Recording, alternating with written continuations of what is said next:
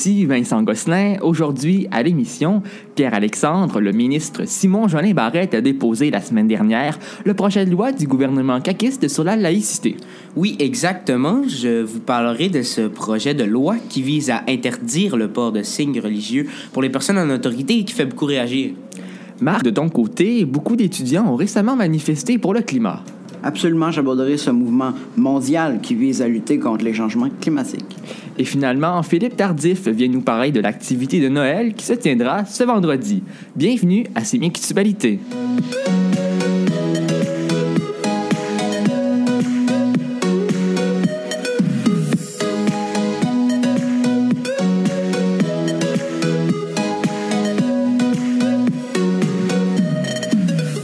Ministre de l'Immigration, de la Diversité et de l'Inclusion, Simon Jolin Barrette, a déposé jeudi dernier le projet de loi promis par la Coalition Avenir Québec en campagne électorale sur la laïcité.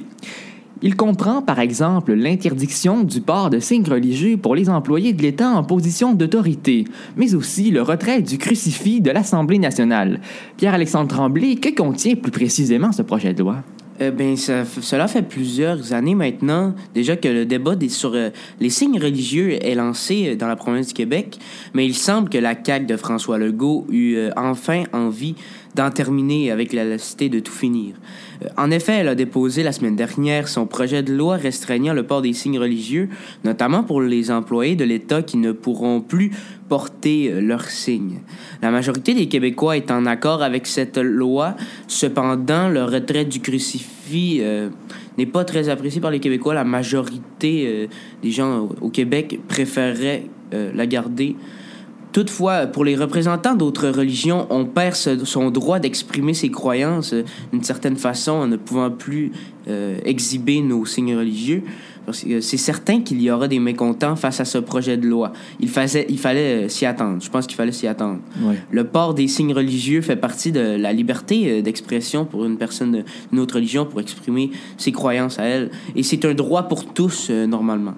Ceci étant dit, qu'en pensez-vous, euh, messieurs? D'une certaine façon, euh, c'est un peu euh, restreindre la liberté, qui est une chose qu'on veut beaucoup montrer au, au, Canada et au Québec. Puis je trouve que par ça, ça restreint leur liberté qu'ils ont de porter leurs signes religieux. Parce que c'est quelque chose peut-être à quoi ils tiennent, ces gens de religieux. C'est une fierté. Exactement. C'est une fierté pour eux de de vraiment montrer euh, qu'ils sont euh, musulmans ou juifs ou même chrétiens, c'est quelque chose euh, qui est important pour eux souvent. Oui, et il faut dire qu'on n'interdit pas les signes religieux en tout temps. C'est pour les employés de l'État en position d'autorité, donc président de l'Assemblée nationale, vice-président des procureurs, juges, policiers, des gens comme ça en milieu de travail. Donc aussi, ça peut mieux passer dans la population parce que c'est en milieu de travail. Est-ce que vous pensez ça? Ben, à moitié. C'est sûr que ça marche mieux que si on dirait que tout le monde n'a plus le droit. Mais je pense quand même que euh, ça reste restreint euh, n'importe quel signe religieux de toute religion. Ouais. Moi, je pense que oui, euh, c'est vrai que tu as un bon point ici, que parfois en milieu de travail, il vaut mieux. peut-être que c'est la bonne chose à faire pour peut-être c'est pas un commentaire raciste ici, mais il y a certaines personnes à qui ça pourrait déranger de voir certains signes religieux pour faire une, bonne impression. Peut-être être neutre, euh, c'est peut-être une bonne chose. Le crucifix, maintenant, il a été retiré. Ça fait plusieurs années qu'on en parle. Pauline Marois, dans son gouvernement, avait voulu le retirer. Est-ce que vous êtes d'accord avec ça? Personnellement, je comprends pas pourquoi on retirait le crucifix parce que ça fait partie quand même de notre patrimoine, de notre culture. Euh, on est des Québécois chrétiens, puis euh, je vois pas nécessairement le but d'enlever le crucifix, surtout que je pense pas qu'il dérange personne. Euh, ben, je suis assez d'accord avec ce que dit PA. c'est vrai que pourquoi l'autorité, ça fait partie de notre patrimoine. On provient de là. Parfait. Merci beaucoup, Pierre-Alexandre, pour la chronique.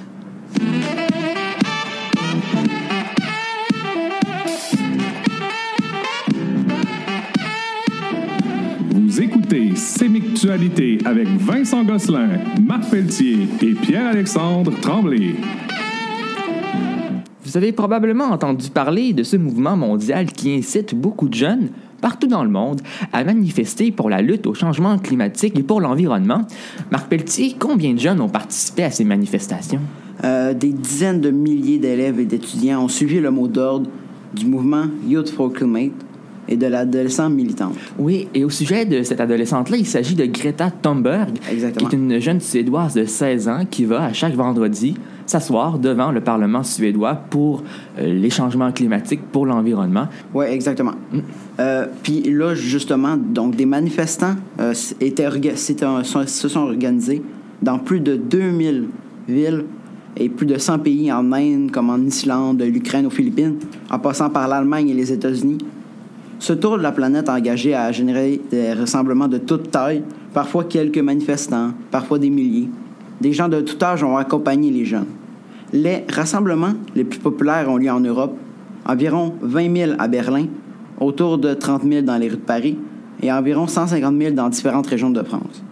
Il était quelques centaines de protestataires devant la capitale à Washington, quelques dizaines sur le campus de l'université à Columbia, en- à New York.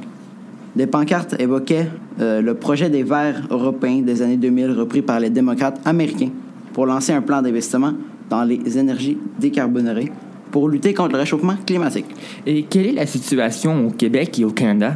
Euh, des rassemblements petits et grands ont été organisés un peu partout au pays, y compris devant le Parlement à Ottawa, où quelques centaines de personnes se sont réunies. Mais l'épicentre de la protestation se trouvait bel et bien au Québec, où environ 150 000 étudiants étaient officiellement en grève pour réclamer des actions pro-environnementales.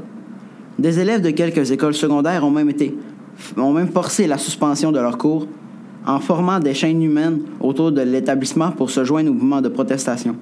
Certains manifestants ont ensuite rejoint la marche de centre-ville. La, la contestation de la capitale nationale a réuni des centaines de personnes, surtout des étudiants de l'université Laval qui ont marché dans le secteur de l'hôtel de ville et dans l'arrondissement de la cité. Environ 17 000 étudiants étaient touchés par un mandat de grève sur un campus totalisant 43 000 inscrits. Les cours ont été maintenus, mais l'université assure que des aménagements permettront la reprise des examens le cas échéant. Merci Marc. À venir dans quelques instants, Philippe Tardif est en studio pour nous parler de la journée d'activité du 5 avril prochain.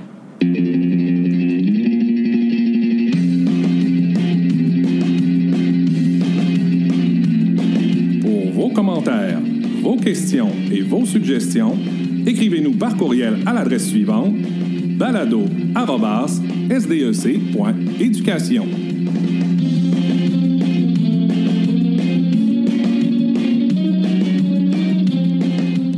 Vous souvenez-vous de la magnifique journée d'activité du 21 décembre 2018, juste avant les vacances de Noël?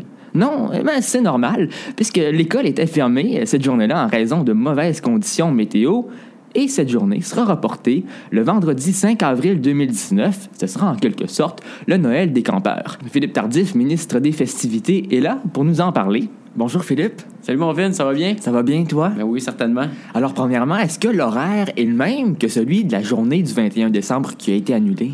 Euh, oui, ben c'est très sensiblement la même chose, là. C'est-à-dire, on a encore, on garde euh, les activités qui étaient planifiées, là, sauf un Ouais. qui a été annulé, mais ceux qui. Lequel? C'était lui, euh, au niveau là, de l'orchestre bidon. Ouais. Ça a été annulé, mais ces gens-là sont été informés puis sont été placés à d'autres endroits euh, au niveau du Noël à la carte, là. C'est cette partie-là de la journée. Ouais. Mais oui, ça reste sens- sensiblement la même chose, c'est-à-dire, euh, euh, tout dépendant du cycle, là, vari- ça varie du cycle, mais on va aller euh, une heure dehors pour aller. avec- Il va y avoir un feu, il va y avoir un chocolat chaud gratuit, il va y avoir, il va avoir des guimauves à disposition des gens. Si vous faites des défis, vous allez pouvoir euh, avoir des guimauves. Par la suite, il va y avoir des chocolats chauds gratuits, ça va vraiment être de la fun. Il va y avoir de la chanson autour du feu. Il va y avoir vraiment une belle ambiance, une ambiance que une ambiance de feu de camp quand il y a un peu de neige. Je risque d'avoir de la neige encore vendredi. là. Ouais. Un petit peu avec euh, vous avez de, quoi pour s'asseoir autour du feu, ça va vraiment être trippant. Par la suite, on arrive euh, le Noël à la carte, là, les activités, là, euh, comme on s'est déjà dit, là, les activités que vous avez choisies vous-même en Ouais, classe. à l'intérieur. Puis on a un dîner, puis par la suite, on a notre humoriste Guillaume Pinot. Oui. Hey, Guillaume Pinot, là, il est au top, là. Il est vraiment au top dans sa performance. Il évolue beaucoup. Lui, il a un spectacle, lui, un one-man show, là, qui est venu euh, dans le coin de janvier à Saguenay, puis salle Pierrette Godreau, c'était salle comble, puis tout. Fait que c'est vraiment un humoriste euh, de haut calibre. Fait que euh, on va voir ça en fin de, en fin de journée, là. Ça, c'est vraiment à ne pas manquer. Parce qu'on fait le Noël des campeurs, fait que on, on fait ça, tu sais. euh, faut en profiter, on fait ça. À la place de faire une journée d'école normale, on a décidé de faire une journée d'activité comme c'était prévu. Parce qu'on s'est quand même cassé la tête, on s'est donné des bonnes idées, des bonnes, C'est par rapport à ça, fait qu'on se lance là-dedans, puis ça juste être trippant de fêter Noël à ce moment-là de l'année. Est-ce que la journée se termine plus tôt? Comment ça fonctionne pour les autobus? As-tu Euh, des détails à ce niveau-là? Ben, c'est euh, c'est sûr que la journée, elle, là, le, dé- le départ des autobus, ça finit à 2 heures. D'accord. Fait qu'il faut pas se stresser avec ça. Ça, finit- ça finit plus tôt. Lui, l'humoriste va finir à 13h45. Puis euh, à à 2h, c'est le départ des autobus. Là. Au niveau des trajets, je sais pas, là, mais ça le départ des autobus est à 2h. Ben, merci beaucoup, Philippe. Ben, avec plaisir, Vince. Pierre-Alexandre Tremblay et Marc Pelletier, merci à vous deux. Merci. Merci. On se retrouve la semaine prochaine avec plus de nouvelles. Ici Vincent Gosselin, merci de votre écoute. Passez une excellente semaine.